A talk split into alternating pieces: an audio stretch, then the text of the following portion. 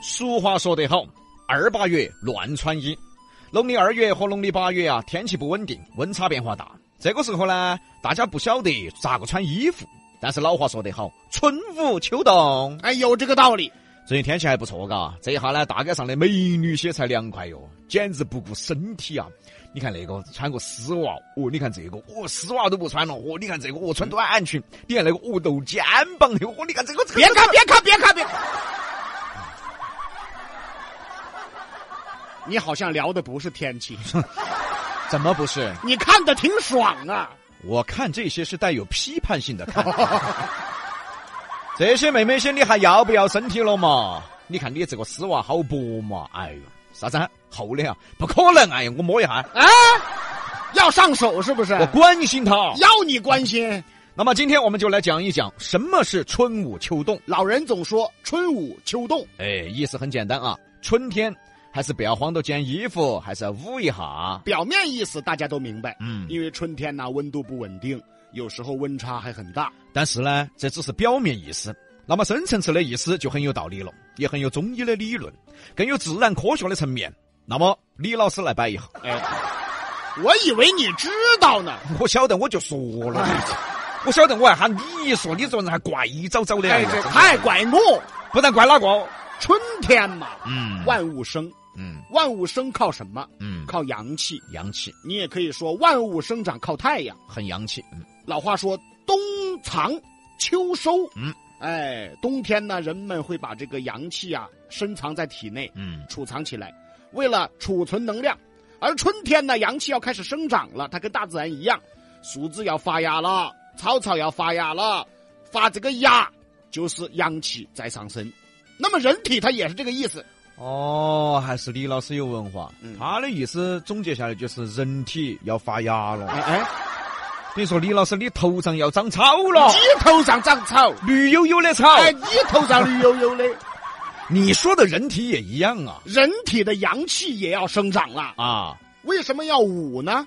为什么春捂呢？就是保护阳气生长。哎，你这么说就明白了嘛？所以说再捂一下，哦，不要一会儿冷一会儿热，嗯这样子就导致体内的能量得不到很好的生长。对，一年之计在于春嘛，春天不保养好，体内的能量不保养好，嗯，一年精神状态都不好。就会造成乏力、体虚、抵抗力下降、精神不佳，这就容易生病喽。哎，这个就是中医的理论，嘎。所以说呢，春天啊要再捂一下，但是现在年轻人不要说捂一下了，哦哟，完全都要敞开了啊！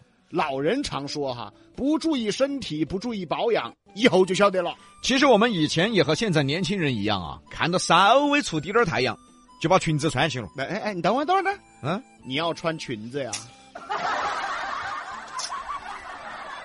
你真正有点讨厌，你你爪子啊？小飞棍来了哎，你爪你爪你要变啥啊？什么随便啊！我说女孩子们要穿裙子，我以为你要穿呢。讨厌。其实我们以前也一样，年轻的时候啊，哪怕是现在这个季节啊，只要看到出太阳，巴不得马上穿裙子啊。你真的要穿裙子？谁谁也不你非得要穿裙子哈？不是我，我们穿短裤嘛，哦对吗？哦哦。哦哦，到了后来成长了、成熟了啊，才知道原来老人说的真的有道理。这是每一代人都会经历的过程。老人呢，经常对我们说，在外头少说话，而啊我们年轻的时候就不听噻，对嘛？当站会儿哦，对嘛？懂完了，说啥子都晓得哟，表现自己哦哟。后来才知道，这是在不知不觉中得罪人了，不知不觉中暴露自己的无知了。所以后来成长了、成熟了、长大了，才知道少说话，对，才知道学会闭嘴。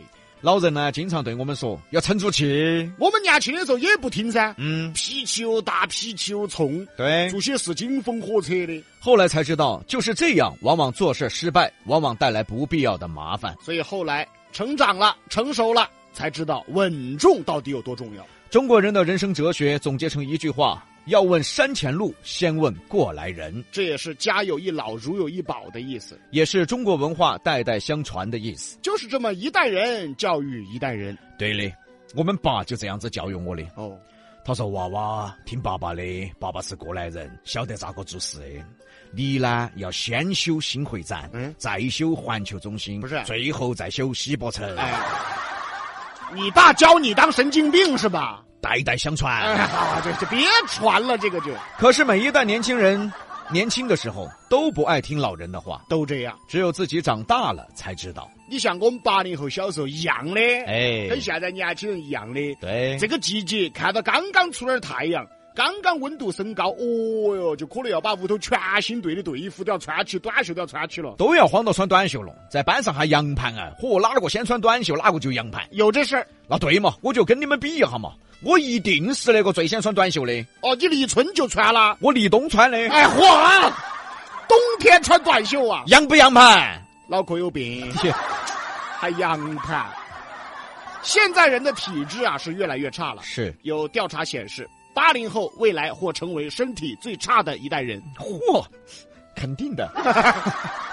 也就是说，等八零后老了，五六十、六七十了，可能就是那时候身体最差的一代人了。关键身体差就算了，关键身体差都还在上班，嗨，六十多岁了还在请假。老板儿，我请三天假去医院做 ICU。那比哥比哥，等会儿。住 ICU 那个不用提前请假啊那个一般是突发的。啊，老板儿，我预感我要突发。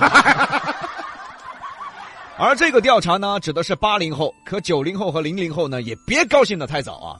按现在人的生活习惯，按现在人的作息时间，以及吃的不健康、睡的不健康，各种疾病都在提前，还有等等等等等等其他原因，可能你们以后也好不到哪儿去。之前不是有很多新闻吗？嗯，年轻姑娘二十多岁，九五后，冬天穿裙子，啊哦哟，冬天还要露哦，啊露个脚踝哦，就老寒腿了。啊，得了风湿啊，还类风湿啊，二十多岁就风湿麻木了。那就是标准的风湿麻木噻。还是那句话，未来的压力会更大，不管你是八零后、九零后还是零零后，千万要注意保养身体因 为你们要干到六十五岁。啊！照你们这个身体，可能五十五岁就熄火了，真的。八零后九零初，之前说过，嗯要赶紧运动，把身体对调养好了。九五后、零零后，别觉得自己还年轻，要知道你们的作息时间、你们的饮食、你们的熬夜、你们的玩手机、你们的不运动，可能有时候还当不到八零后。所以今天呢，借春捂秋冻这个主题，从养生聊到了社会现象，从社会现象聊到人生哲学，这是比洋秀今年的目标，做一档不认真听都听不懂的节目。有深度的节目。那么，人生哲学又是什么呢？就是刚才表达的中国人自古总结的一句话：要问山前路，先问过来人。